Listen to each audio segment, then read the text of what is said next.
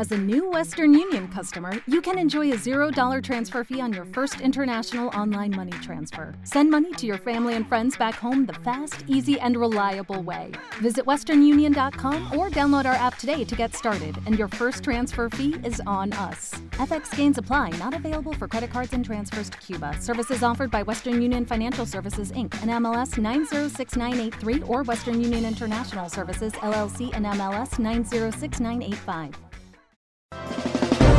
Ahora presentamos La voz del Tribunal Constitucional. órgano de difusión de esta alta corte de la República Dominicana. La voz del Tribunal Constitucional. Muy buenos días, amables oyentes. Sean todos ustedes bienvenidos a nuestro programa La voz del Tribunal Constitucional Radio. Como cada sábado, manteniéndoles informados acerca de las acciones formativas que sobre el tema constitucional y sobre los derechos fundamentales son difundidos a la población en general y orientando a los interesados en todo lo que tiene que ver con la emisión de sentencias constitucionales y respecto de todo lo que envuelve la función jurisdiccional de esta alta corte. Sean ustedes muy bienvenidos. En el contenido de hoy, en las noticias, infórmese de la visita que realizará al Tribunal Constitucional la doctora Paola Santana, experta en tecnologías modernas, software y uso de drones. Infórmese de los temas tratados por la experta con el presidente del Tribunal Constitucional, doctor Milton Ray Guevara. Conozca cuáles fueron los expedientes dejados en estado de fallo por el Tribunal Constitucional de la postura del tribunal en los casos referidos a lavados de activos, financiamiento del terrorismo y el tema de la naturalización especial y de cómo quedó en estado de fallo el expediente que trata sobre la Asociación Dominicana de Profesores ADP, que procuró la declaración de inconstitucionalidad que afecta a la ordenanza número 2417 que reglamenta el sistema competitivo de selección de directores de la República Dominicana. En el reportaje, conozca sobre los eventos que establecieron la restauración de la República, sus actores, los héroes y heroínas que hicieron posible la independencia de nuestro país del Reino de España. En la entrevista, la licenciada Laura Bisonó, encargada de la unidad de seguimiento a la ejecución de las sentencias del Tribunal Constitucional, ella estará tratando acerca del desarrollo y curso que ha estado tomando la unidad y de cuáles son los retos que plantea el desempeño de la misma. En las efemérides, ¿sabía usted que el atentado al presidente de Venezuela, Rómulo Betancourt, perpetrado por el dictador dominicano Rafael Leonidas Trujillo, acarreó para nuestro país un bloqueo económico por parte de la Organización de los Estados Americanos OEA? Y como siempre, una serie de artículos de la Constitución presentados en correcta lectura para su mejor comprensión y difusión del texto constitucional. Sean ustedes muy bienvenidos a nuestro programa, La Voz del Tribunal Constitucional Radio. A continuación, Tomás Marte y Guillermo Enríquez con las noticias del tribunal. Para mí es un inmenso placer acompañarles en esta edición informativa de su espacio La Voz del Tribunal Constitucional. Comencemos de inmediato con las noticias. El Tribunal Constitucional dejó en estado de fallo 10 expedientes de acción directa de inconstitucionalidad en una audiencia celebrada en la Sala Augusta de la Suprema Corte de Justicia. El presidente del Tribunal Constitucional, magistrado Milton Ray Guevara, encabezó el pleno de jueces de la sesión, en la cual se declaró en estado de fallo el expediente TC-01-2018-0011, en el que el Colegio de Abogados de la República Dominicana atacó la ley número 155-17 contra el lavado de activos y financiamiento del terrorismo del 2017. Además, la Alta Corte dejó en estado de fallo el expediente TC-01-2018-0012 en el que Josefina Guerrero y Andrés Nicolás Contreras, entre otros involucrados, atacaron la ley número 169-14 o Ley de Naturalización Especial.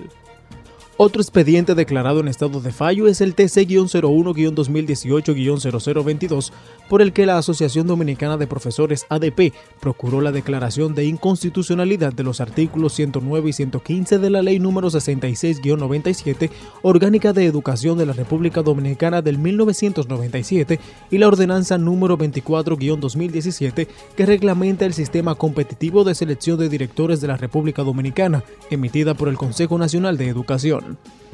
También la Alta Corte declaró en estado de fallo el expediente TC-01-2018-0013, en el que la Asociación de Empresas de Seguridad Privada Incorporada, ADESINC, requirió que se declare inconstitucional el artículo 14, numeral 1, literal B y numeral 2, literal F, de la Ley número 631-2016 para el control y regulación de armas, municiones y materiales relacionados del 2016. Asimismo, este alto tribunal dejó en estado de fallo los expedientes TC-01 01-2018-0014, en el que los accionantes atacaron los artículos 33, 34, 42, 43, 45, 46, 52, 53, 54, 55 y 56 de la ley número 155-2017 contra lavado de activos y financiamiento del terrorismo del 2017. De igual modo quedó en estado de fallo el TC-01-2018-0015 que atacó los artículos 3 y 4 de la ley número 201-01 que eleva la comunidad de Villahermosa del municipio La Romana a la categoría de municipio y el artículo 2 de la ley número 153-06 que eleva la comunidad La Caleta del mismo lugar a la categoría de distrito municipal. Los jueces dejaron en estado de fallo los expedientes TC-01-2018-0016. Fue atacado el auto número 04-2018, dictado en 2017 por el primer sustituto del presidente de la Suprema Corte de Justicia, TC-01-2018-0018, que atacó el artículo 40 del decreto 599-01 el TC-01-2018-0019, que atacó el artículo 48 de la Ley 631-16, TC-01-2018-0021 contra el artículo 46, párrafo 2, literales E y M del decreto número 2-2018. Las normas, actos y el auto atacados en los expedientes de acción directa de inconstitucionalidad emanaron del Senado y Cámara de Diputados de la República, el Poder Ejecutivo, la Presidencia de la Suprema Corte de Justicia y el Consejo Nacional de Educación. Continuando con las informaciones, el presidente del Tribunal Constitucional, magistrado Milton Ray Guevara, recibió la visita de cortesía de la abogada Paola Santana, con quien compartió sobre diversos temas. Santana es fundadora y directora ejecutiva actual de Social Glass, un ecosistema de software que utiliza inteligencia artificial para transformar los gobiernos y la administración pública en entidades de alto rendimiento. La experta en políticas públicas y emprendedora tecnológica realizó una visita al TC como parte de las iniciativas de modernización de la gestión de administración de justicia constitucional que realiza desde su proyecto. Santana ha desarrollado una importante trayectoria profesional especialmente en ámbito de la tecnología, ha sido clasificada por el sitio de tecnología CNAT en el top 20 de latinos en tecnología, en el top Professional 35 y Under de LinkedIn, que reconoce a empresarios jóvenes que están cambiando la industria y fue reconocida por Forbes como una de las 50 mujeres más poderosas de República Dominicana. Anteriormente cofundó Matternet, empresa tecnológica radicada en Silicon Valley, pionera en el uso de redes de drones para transporte y logística, Bajo su liderazgo, Maternet trabajó con la Casa Blanca, el Congreso de los Estados Unidos, la Administración Federal de Aviación y la NASA para promulgar la primera ley federal de drones de los Estados Unidos en 2016. Ha colaborado con el Banco Mundial, el Banco Interamericano de Desarrollo, la OCDE y la Junta Central Electoral en proyectos de infraestructura técnica, legislativa y gubernamental, integrando tecnologías exponenciales. También se desempeñó como directora del Comité de Autorización de Drones de la Organización de Aviación Civil Internacional de las Naciones Unidas y fue miembro del primer Comité Federal Asesor de Drones de las Fuerzas Armadas. Durante el encuentro, el magistrado Ray Guevara entregó a la invitada un kit con publicaciones editadas por esta alta corte. Continúe informado de estas y otras noticias, además de los textos constitucionales que se publican en nuestra página web www.tc.gov.do. Hasta la próxima. Usted está en sintonía con la voz del Tribunal Constitucional, órgano de difusión radial del Tribunal Constitucional de la República Dominicana, que como cada sábado se transmite de 9 a 10 de la mañana a través de Radio Educativa Dominicana, Red FM 95.3 para Santo Domingo, sur y este del país, y en la frecuencia 106.5 para la región del Cibao. En Internet www.redfm.gov.do. La voz del Tribunal Constitucional.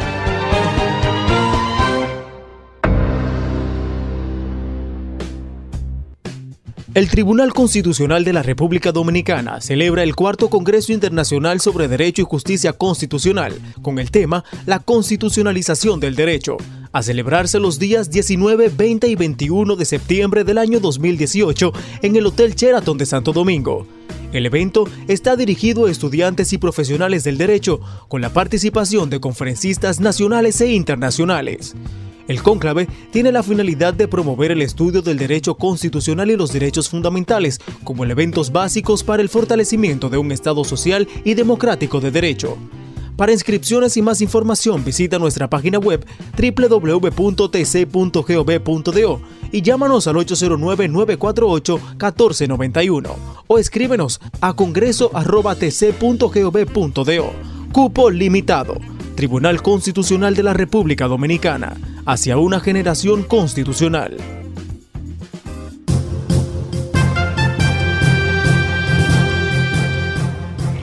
Adquiera nuestras publicaciones llamando al 809-274-4445.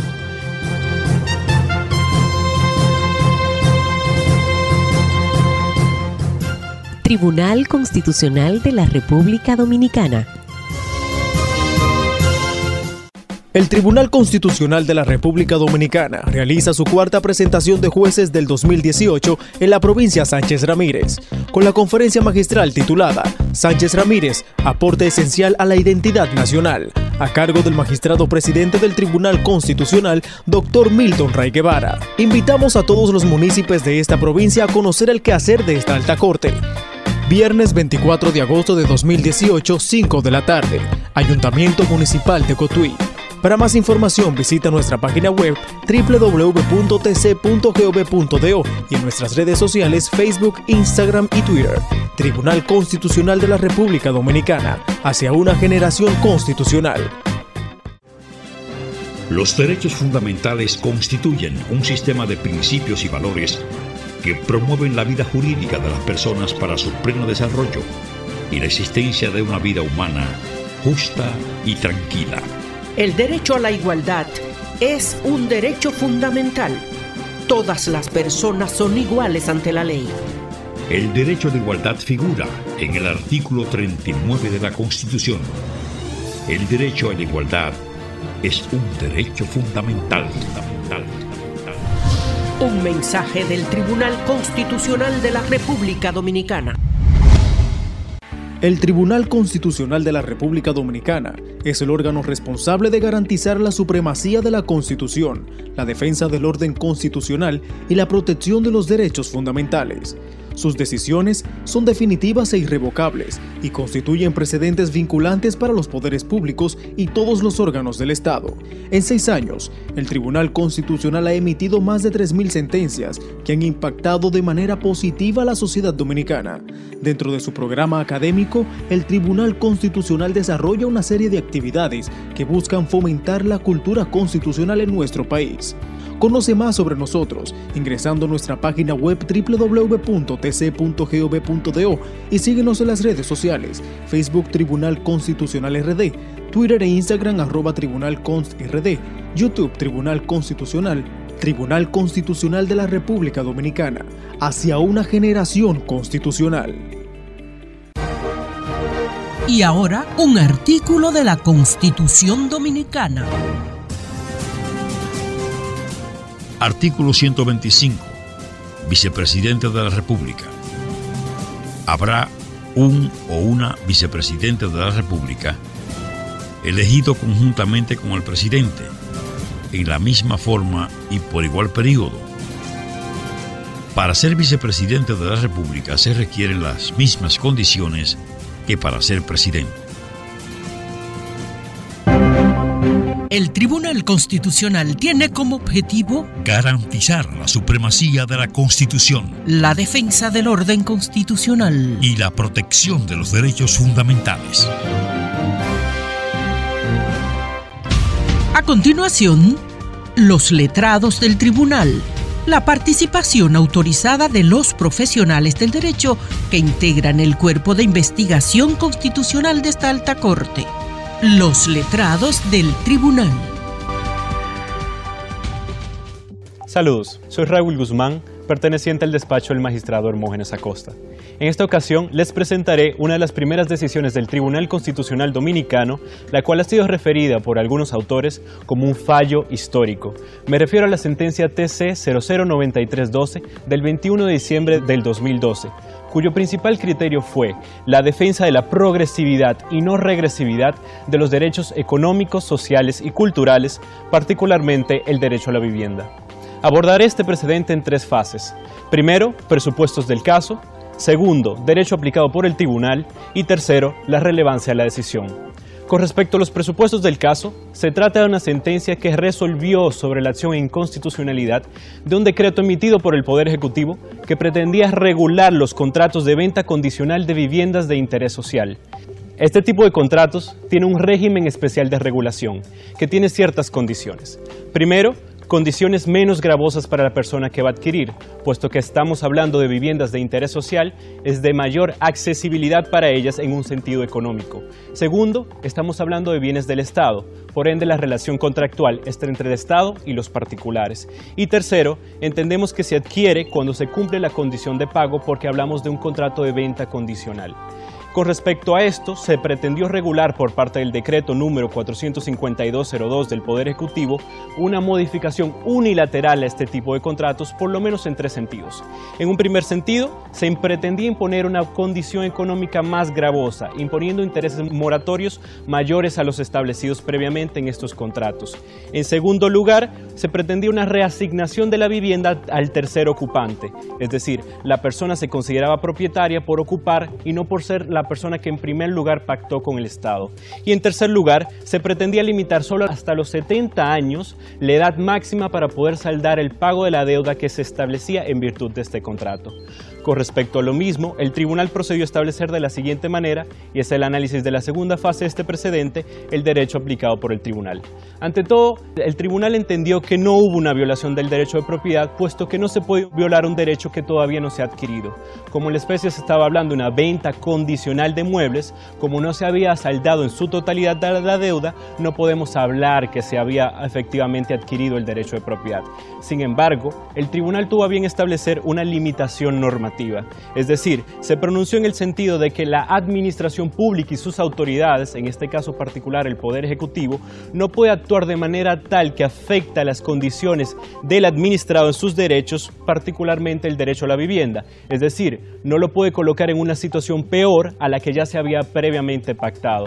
Y esto se hace en virtud del principio de irretroactividad, sobre el cual el tribunal se pronuncia de la siguiente manera, y cito, Toda disposición normativa debe regir para el porvenir, salvo contadas excepciones. Esto significa que no se puede modificar una situación previa por medio de una norma posterior y eso efectivamente se aplicó con respecto al derecho a la vivienda, en el caso de especie particularmente con las viviendas de interés social, porque es que el fin de estos contratos, entendió el tribunal, es que las viviendas de interés social puedan adquirirse por personas con menores condiciones económicas, es decir, las condiciones de accesibilidad, permitir que estas personas con menos recursos puedan acceder a esta vivienda, pasa a ser parte del propio derecho. Por ende, no podemos sacar esa favorabilidad en la accesibilidad del derecho porque estaríamos afectando los particulares que son los administrados. Y eso se hace en virtud del principio que ya les había enunciado de progresividad y no regresividad de los derechos económicos, sociales y culturales. Este principio básicamente establece que las instituciones del Estado y sus autoridades no pueden desmejorar las condiciones establecidas previamente, salvo razones rigurosamente justificadas como podría ser el orden público o el interés social. Este tipo de principios ha sido establecido tanto en convenios internacionales como la Convención Americana de Derechos Humanos en su artículo 26 y en la jurisprudencia constitucional comparada como lo ha hecho la Corte Constitucional de Colombia. A fin de cuentas, el tribunal también decidió establecer la no discriminación cuando estableció que el Estado tiene la obligación constitucional de garantizar la igualdad en el acceso a la vivienda de todas las personas y particularmente el acceso a la vivienda de las personas de la tercera edad, toda vez que el Estado también tiene la obligación de defender los derechos sociales de este grupo por su condición de vulnerabilidad, frente a lo cual debemos tener una atención prioritaria. Podemos resumir la relevancia, tercera fase de este análisis, en tres grandes sentidos. Primero, se tiene el deber de un control constitucional de la potestad reglamentaria. Es decir, la administración pública puede ciertamente establecer normas, sin embargo, estas se encuentran sujetas a los controles legales y constitucionales, como es lógicamente la defensa de los derechos fundamentales. En segundo sentido, se tiene el deber de la protección a los grupos en situación de vulnerabilidad o que requieren atención prioritaria. La no discriminación adquiere especial relevancia cuando se trata de personas de la tercera edad. Y en tercer sentido, se tiene el deber de una garantía al desarrollo progresivo de los derechos económicos, sociales y culturales, puesto que una vez reconocida la garantía a uno de los derechos de este tipo, particularmente en el caso que hemos analizado, el derecho social a la vivienda, no podemos retroceder en perjuicio del administrado. Los derechos serán siempre regulados para defender más a los particulares y no para afectarlos. El Tribunal Constitucional de la República Dominicana celebra el cuarto Congreso Internacional sobre Derecho y Justicia Constitucional, con el tema La constitucionalización del derecho, a celebrarse los días 19, 20 y 21 de septiembre del año 2018 en el Hotel Sheraton de Santo Domingo. El evento está dirigido a estudiantes y profesionales del derecho, con la participación de conferencistas nacionales e internacionales. El cónclave tiene la finalidad de promover el estudio del derecho constitucional y los derechos fundamentales como elementos básicos para el fortalecimiento de un Estado social y democrático de derecho. Para inscripciones y más información visita nuestra página web www.tc.gov.do y llámanos al 809-948-1491 o escríbenos a congreso.tc.gov.do. Cupo limitado. Tribunal Constitucional de la República Dominicana, hacia una generación constitucional.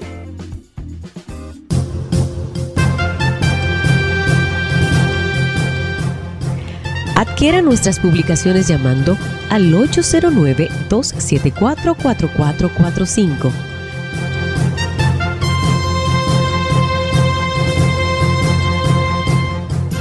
Tribunal Constitucional de la República Dominicana. El Tribunal Constitucional de la República Dominicana realiza su cuarta presentación de jueces del 2018 en la provincia Sánchez Ramírez, con la conferencia magistral titulada Sánchez Ramírez, aporte esencial a la identidad nacional, a cargo del magistrado presidente del Tribunal Constitucional, doctor Milton Ray Guevara. Invitamos a todos los municipios de esta provincia a conocer el quehacer de esta alta corte. Viernes 24 de agosto de 2018, 5 de la tarde, Ayuntamiento Municipal de Cotuí. Para más información visita nuestra página web www.tc.gov.do y en nuestras redes sociales Facebook, Instagram y Twitter. Tribunal Constitucional de la República Dominicana, hacia una generación constitucional.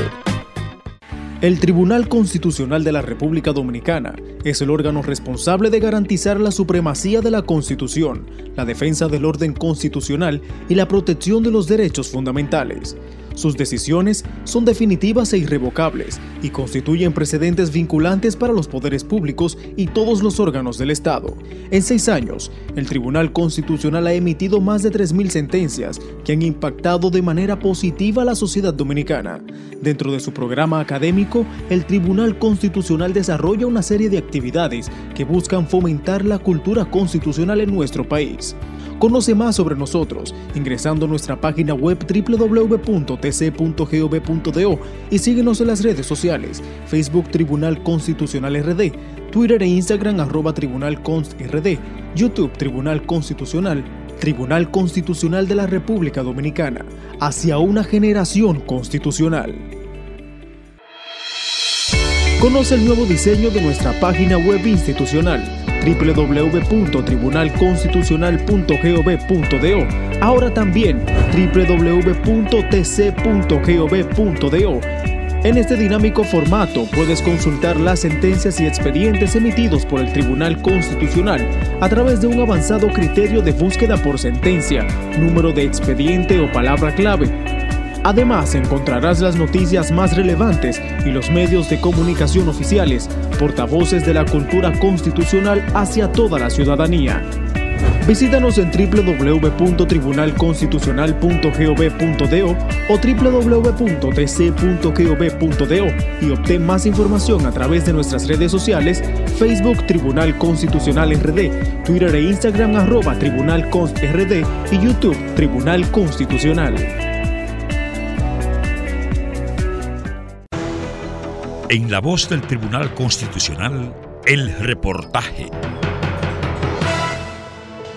Hay fechas que marcan el rumbo de la identidad de las naciones, parafraseando una hermosa expresión del jurista alemán Rudolf Menn. En el caso de la República Dominicana, el 16 de agosto representa una de esas fechas de significación institucional y de relevancia para la identidad de la nación pues en ella nosotros conmemoramos el retorno, la restauración de la independencia nacional que había sido eclipsada en 1861. Pero a partir de 1865, los dominicanos volvimos a recuperar ese desarrollo de independencia y de autonomía como pueblo. Y precisamente el reportaje de la semana trata de esta importante fecha patria.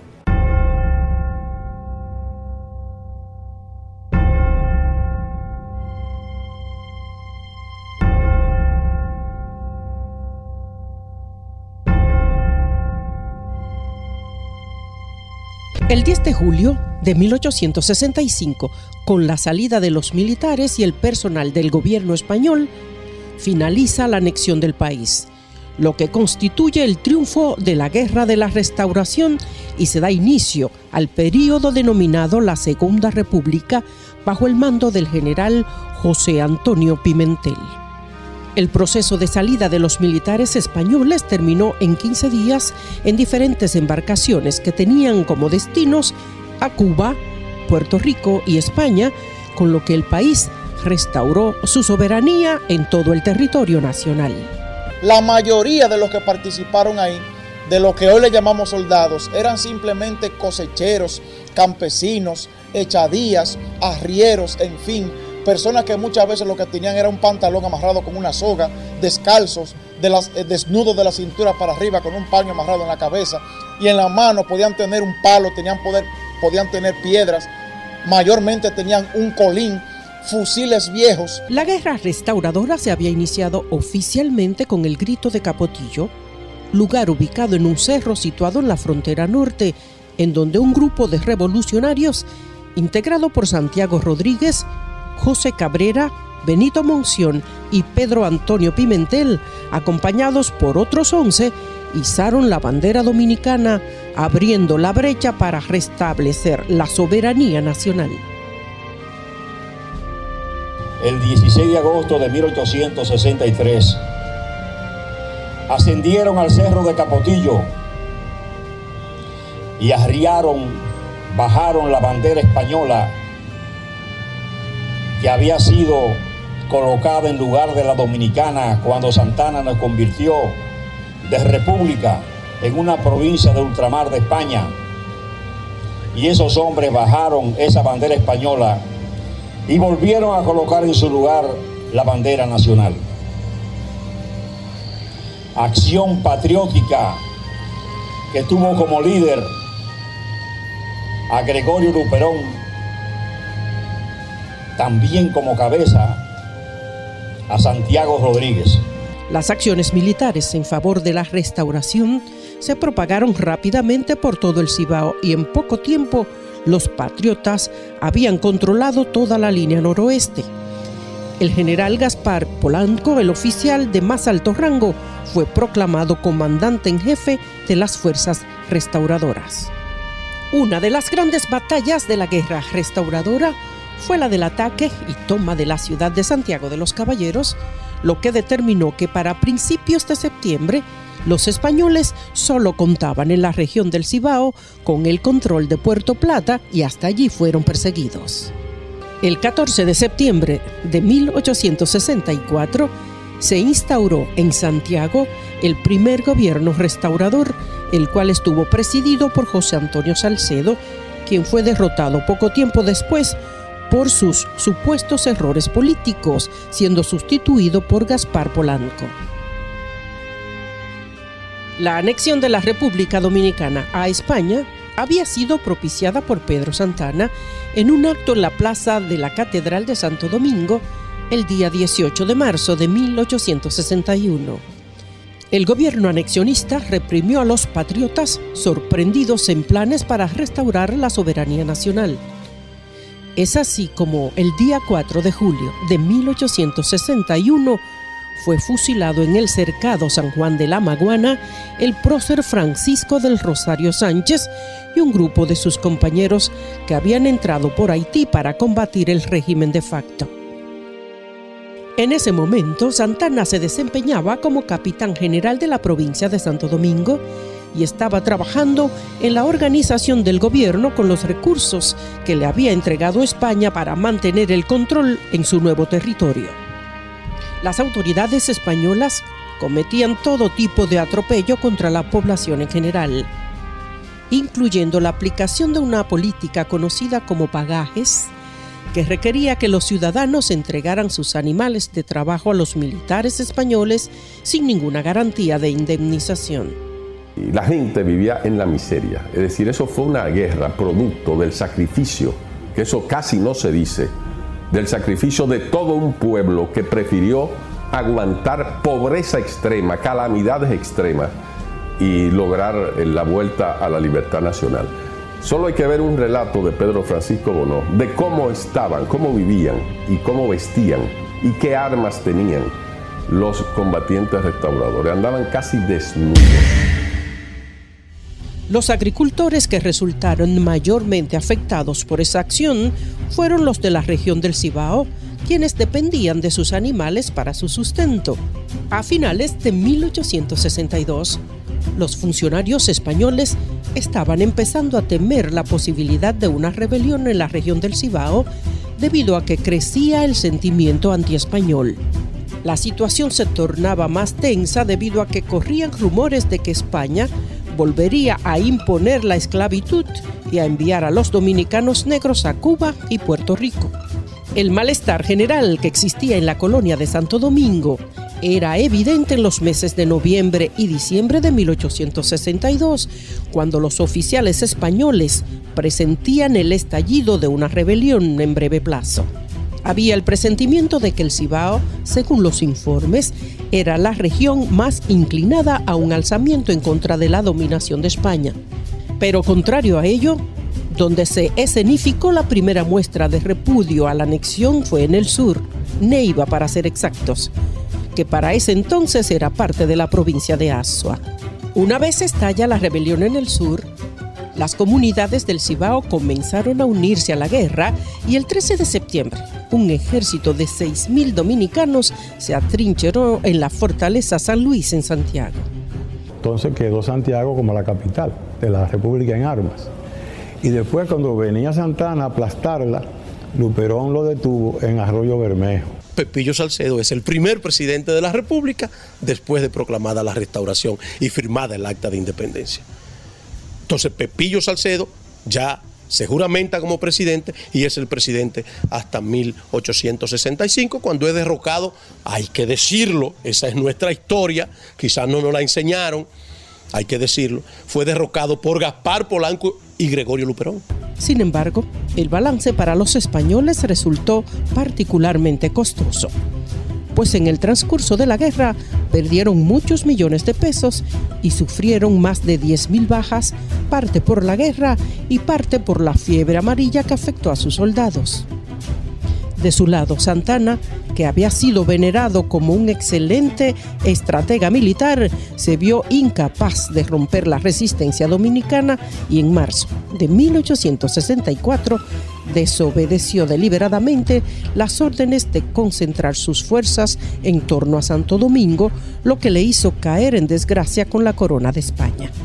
Es así que las autoridades españolas lo reprenden y lo relevan de su cargo en una medida aplicada por el entonces gobernador general José de la Gándara, quien mandó a Santana a Cuba para hacer frente a una corte marcial, pero este murió repentinamente antes de ser procesado.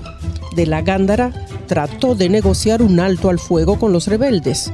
Él y Salcedo aceptaron discutir los términos de paz, pero en medio de las negociaciones Salcedo fue derrocado y asesinado por un grupo de descontentos encabezados por Gaspar Polanco.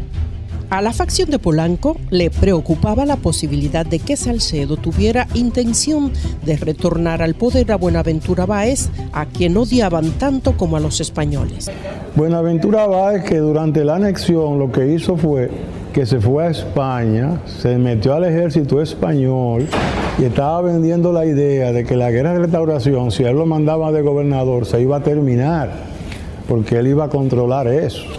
¿Te entiendes? Entonces cuando él ve que la restauración va a triunfar, renuncia a todo eso, se instala allí en Curazao y ahí lo, lo van a buscar para que venga a ser presidente otra vez. En el otro lado del Atlántico, las Cortes decidieron que no querían financiar una guerra por un territorio que en realidad no necesitaban y el 3 de marzo de 1865 la reina Isabel II firmó la anulación de la anexión y cuatro meses después, el 15 de julio, las tropas españolas abandonaron la isla.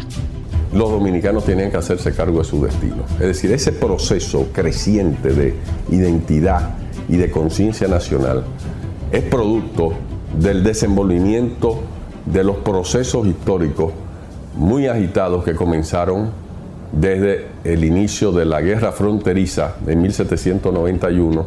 Aunque la guerra de la restauración dejó la economía, especialmente la agricultura, destruida, a excepción del tabaco, ese proceso trajo un nuevo nivel de orgullo nacional a la República Dominicana. La victoria también le demostró a los cubanos y puertorriqueños que España podía ser derrotada, aun cuando el liderazgo durante la guerra se concentró en las manos de pocos caudillos regionales.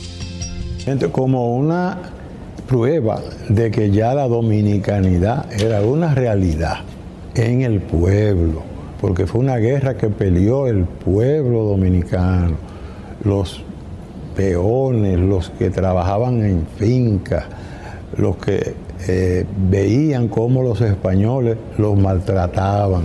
Como muestra del reconocimiento de los dominicanos a los hombres que lucharon por el restablecimiento de nuestra soberanía, la ciudad de Santiago muestra con orgullo a su entrada, llegando desde la capital, el monumento a los héroes de la restauración, mientras que en todo el país, en agosto, conmemoramos el mes de la restauración de la República. Digamos como Emilio Prudón, autor de la letra de nuestro himno nacional, compatriotas, mostremos erguida nuestra frente, orgullosos de hoy más, que Quisqueya será destruida, pero sierva de nuevo jamás.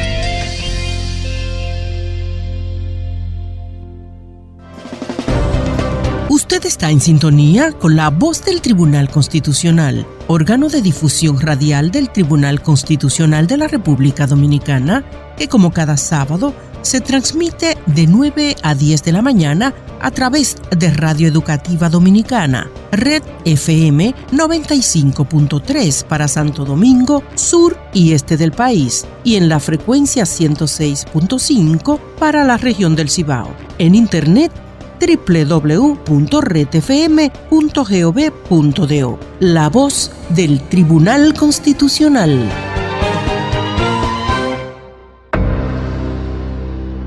Seguimos en la voz del Tribunal Constitucional y queremos compartir con todos ustedes en sus hogares una de las principales actividades que el Tribunal Constitucional realiza periódicamente, cada dos años. Nos referimos al Congreso sobre Derecho y Justicia Constitucional un evento internacional que concita la participación de destacados especialistas nacionales e internacionales. En esta ocasión se estará realizando los días 19, 20 y 21 del mes de septiembre acá en la ciudad de Santo Domingo y por supuesto esperamos una masiva asistencia con 500 participantes, así que ustedes están todos invitados a inscribirse en este momento. Este Congreso estará dedicado a la constitucionalización del derecho, uno de los temas más importantes de la práctica actual, porque el derecho constitucional ha penetrado la práctica de todos los diversos derechos del ordenamiento jurídico y por lo tanto ya no es un patrimonio exclusivo de los especialistas del derecho constitucional, sino que prácticamente todos los juristas, todos los abogados, todos los profesionales del derecho y con ello toda la sociedad se encuentra afectada por la práctica del derecho constitucional. Y sobre eso es que precisamente vamos a conversar en este Congreso. Bueno chicos, y además de esto, como parte de las acostumbradas actividades que realiza esta alta corte, también este fin de semana se estará desarrollando el conversatorio dirigido a periodistas, en esta ocasión en la provincia del Ceibo. Estos conversatorios se realizan periódicamente en distintas provincias de nuestro país y tiene la finalidad de poder aportar de conocimientos y sobre todo de las actividades y el quehacer del Tribunal Constitucional a esa comunidad de periodistas para que estos sean portavoces de todo lo que se realiza en esta alta corte. Así es, Paola, y no podemos despedir este segmento sin mencionar que este próximo sábado 24 de agosto el Tribunal Constitucional se estará presentando en la provincia Sánchez Ramírez. Allí, el presidente de la Alta Corte, magistrado Milton Ray Guevara, tendrá a su cargo la conferencia central de esta actividad titulada Sánchez Ramírez, aporte esencial a la identidad nacional. Esperamos que todos los municipios de esta provincia se den cita en esta presentación de jueces, que es la cuarta que realiza el Tribunal Constitucional en este año 2020. Bueno, pues esperamos que todo ese público no se pierda en ninguna de estas actividades y los que no puedan asistir, que se mantengan actualizados a través de este su espacio, La Voz del Tribunal Constitucional. Continuamos con más. Tribunal Constitucional de la República Dominicana, hacia una generación constitucional. A continuación, Paola Herrera y José Miguel García estarán conduciendo la entrevista central. Amigos, estamos de regreso en su espacio La Voz del Tribunal Constitucional y a continuación en la entrevista central recibimos una invitada muy especial. Ella es licenciada en Derecho con un máster en práctica legal y actualmente es la encargada de la unidad de seguimiento de ejecución de sentencias del Tribunal Constitucional de la República Dominicana. Bienvenida Laura Bisonó a esta tu casa La Voz del Tribunal Constitucional. Muchas gracias a ustedes por hacerme esta invitación y tenerme en su programa. Laura, hablar de este tema tan importante como es la unidad de seguimiento de sentencias del Tribunal Tribunal Constitucional, me parece importante iniciar esta conversación eh, contándole a nuestro público qué es la unidad de seguimiento de sentencias del Tribunal Constitucional y bajo qué necesidad se crea la misma. Bueno, la unidad de seguimiento de ejecución de sentencias fue creada para resolver las dificultades que presentan algunos ciudadanos que han sido beneficiados por algunas sentencias y se presentaban al tribunal tratando de resolver esas dificultades para poder ejecutarla. la unidad actualmente se encuentra adscrita al Pleno del Tribunal Constitucional y está encargada de hacer la tramitación e investigación de aquellas solicitudes que están apoderadas que se le han sido apoderadas al tribunal con ese fin de resolver las dificultades que han presentado los ciudadanos al momento de ejecutar esas sentencias que han sido dictadas por el Tribunal Constitucional. Laura, ¿y qué importancia representa esta unidad de ejecución de las sentencias para el cumplimiento de las funciones del Tribunal Constitucional? Bueno, la función primera de, la unidad es que aquellas sentencias que ha emitido el Tribunal Constitucional puedan resolverse esas dificultades y con ello se pueda lograr la función que es la tutela judicial efectiva, que también se desprende de la seguridad jurídica, ya que esas personas, esos ciudadanos, entidades, han sido beneficiadas con una sentencia la cual no han podido ejecutar. Pero con esta unidad lo que buscamos es conseguir resolver esas dificultades. Laura, en ese mismo orden, quisiéramos saber, dentro de las decisiones que conoce el Tribunal Constitucional, cuáles son las que ha detectado la unidad de seguimiento de sentencia, que son las que han dado más trabajo para cumplirse o han tenido una mayor resistencia?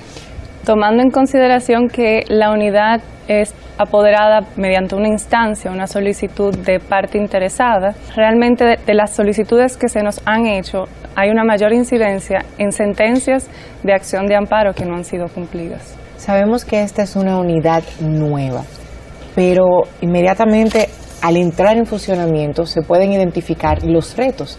Entonces, ¿cuáles retos enfrenta ante sí misma esta unidad? Bueno, primero, como realmente nosotros nos apoderamos por solicitudes, que aquellas personas que tengan una sentencia que ha sido beneficiada de ella, pues si tienen algún tipo de dificultad al momento de ejecutarla, bueno, pues que vengan al tribunal y depositen una solicitud, una instancia, para poder apoderarnos a nosotros y poder iniciar el proceso de trámite e investigación.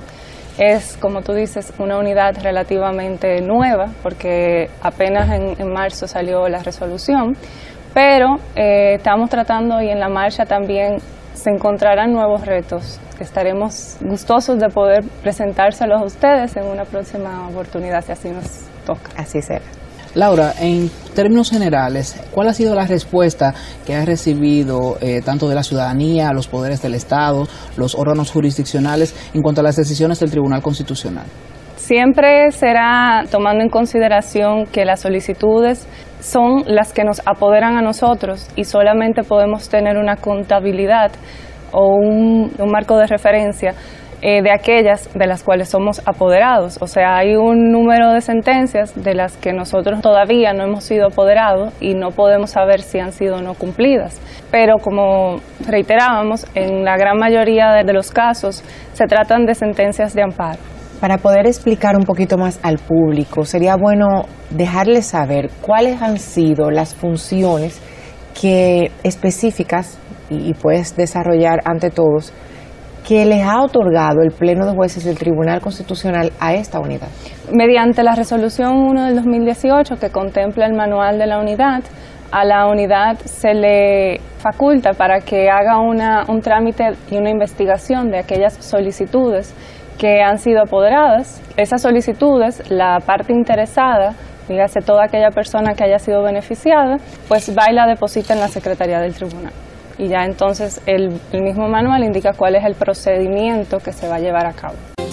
Usted está en sintonía con la voz del Tribunal Constitucional Radio. En esta ocasión, Paola Herrera y José Miguel García conversan con la licenciada Laura Bisonó, encargada de la unidad de seguimiento a la ejecución de sentencias del Tribunal Constitucional.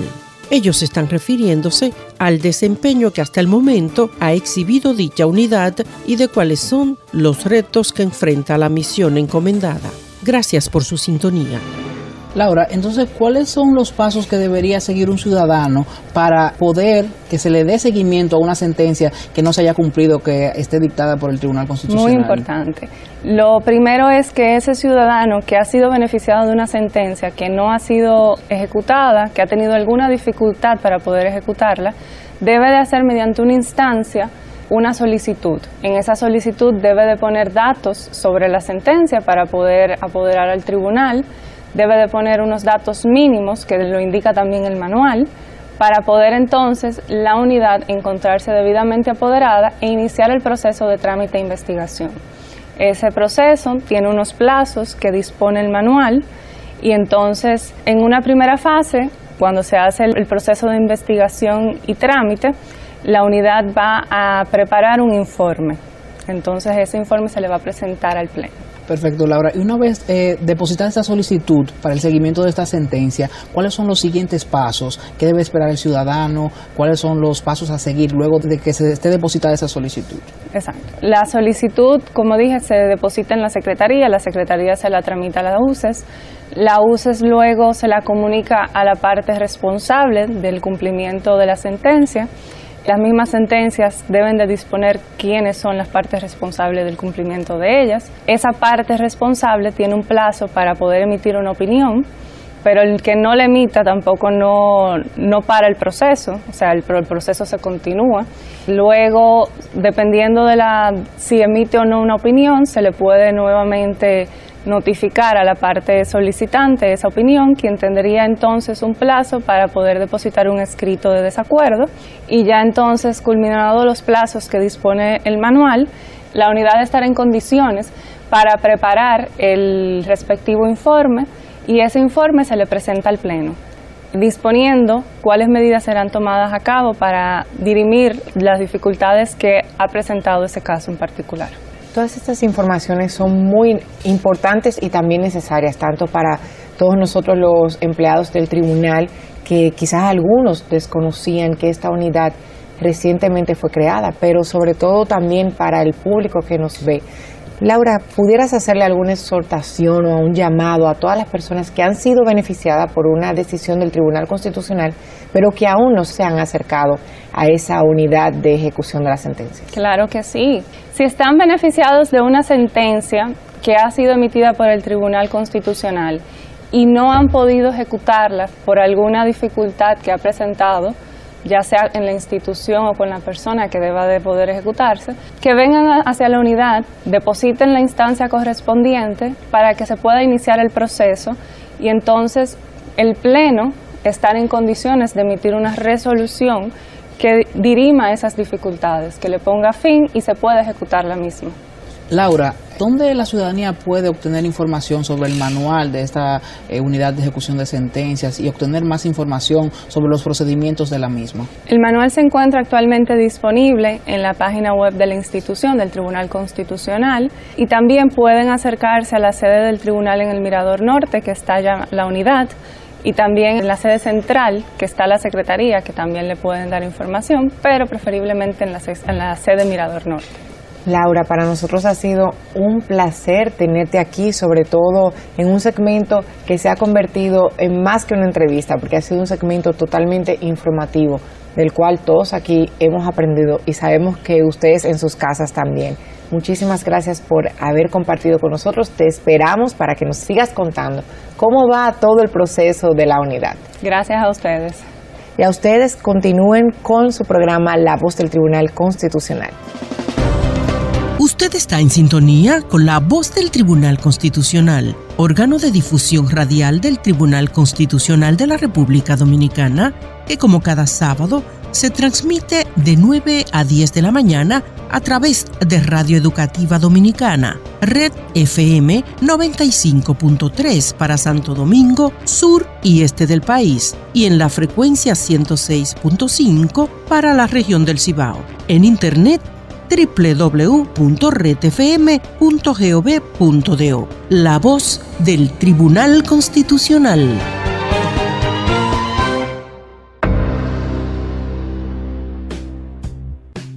El Tribunal Constitucional de la República Dominicana celebra el cuarto Congreso Internacional sobre Derecho y Justicia Constitucional con el tema La constitucionalización del derecho, a celebrarse los días 19, 20 y 21 de septiembre del año 2018 en el Hotel Sheraton de Santo Domingo. El evento está dirigido a estudiantes y profesionales del derecho, con la participación de conferencistas nacionales e internacionales. El cónclave tiene la finalidad de promover el estudio del derecho constitucional y los derechos fundamentales como elementos básicos para el fortalecimiento de un Estado social y democrático de derecho. Para inscripciones y más información visita nuestra página web www.tc.gov.do y llámanos al 809-948-1491 o escríbenos a congreso.tc.gov.do. Cupo limitado. Tribunal Constitucional de la República Dominicana. Hacia una generación constitucional.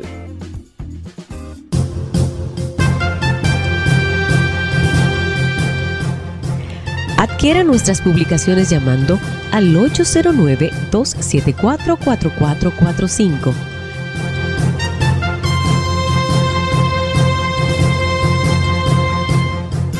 Tribunal Constitucional de la República Dominicana. En la voz del Tribunal Constitucional presentamos las efemérides, un merecido tributo con el cual el Tribunal Constitucional destaca los grandes eventos históricos, honra el sentimiento patrio y la valentía de los hombres y mujeres que con su arrojo forjaron la nación dominicana. Entre los días 16 y 21 de agosto del año 1960, la República Dominicana es sancionada con un bloqueo económico luego de que la República de Venezuela llevara el atentado que hizo el régimen de Rafael Leónidas Trujillo Molina contra el presidente de aquella nación sudamericana, Rómulo Betancourt, el 24 de junio de 1960 en la Avenida de los Próceres en Caracas. La sexta reunión interamericana de consulta, auspiciada por la Organización de Estados Americanos OEA, se celebró en San José, Costa Rica, con la participación de representantes de países democráticos que habían apoyado la causa de la liberación dominicana contra la dictadura trujillista. El gobierno que encabezaba Trujillo fue involucrado en este bochornoso acontecimiento internacional y el régimen dominicano calificó de injustas las sanciones impuestas. En el sistema jurídico de nuestro país se había establecido el principio de no intervención en los asuntos internos como norma política institucional, la cual había sido consignada en la Constitución de la República. Al respecto, el 26 de octubre de 1960, el presidente Trujillo pronunció un discurso en Santiago de los Caballeros sugiriendo al Congreso Nacional hacer una reforma constitucional para que introdujera en el texto supremo que la República Dominicana jamás favorecería una condena contra ningún pueblo hermano de América. En su propuesta al Congreso Nacional, el dictador Rafael Leónidas Trujillo Molina pidió que fuera suprimido el cargo de vicepresidente de la República. Al respecto, dijo textualmente, en el país desde hace tiempo había venido funcionando con evidente eficiencia un sistema de sucesión presidencial escalonado que permite que ésta pueda efectuarse sin trastornos y de acuerdo con la voluntad popular.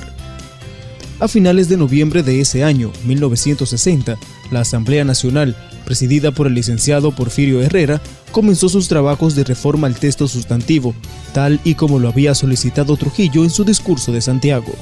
El día 2 de diciembre de 1960, los asambleístas proclamaron las reformas introducidas en la Constitución Política del Estado Dominicano, tal y como lo había solicitado el dictador, en un acto solemne llevado a efecto en la planta baja del Palacio Nacional.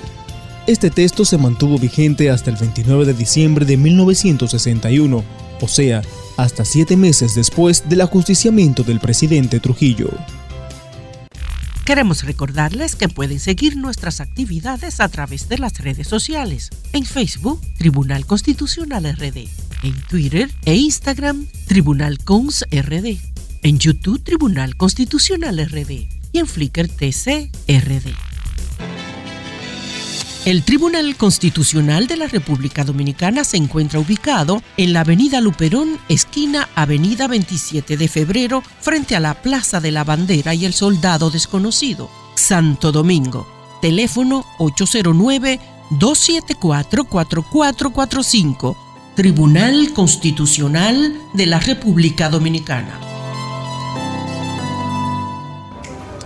Gracias a todas y todos por habernos acompañado esta semana en la voz del Tribunal Constitucional. Recuerden que tienen un compromiso con nosotros, así que la próxima semana nos vemos en este su espacio para continuar conversando y sobre todo aprendiendo mucho más de todo lo relativo a nuestra Carta Magna. Así que será hasta una próxima entrega de su espacio La Voz del Tribunal Constitucional. Hasta la próxima.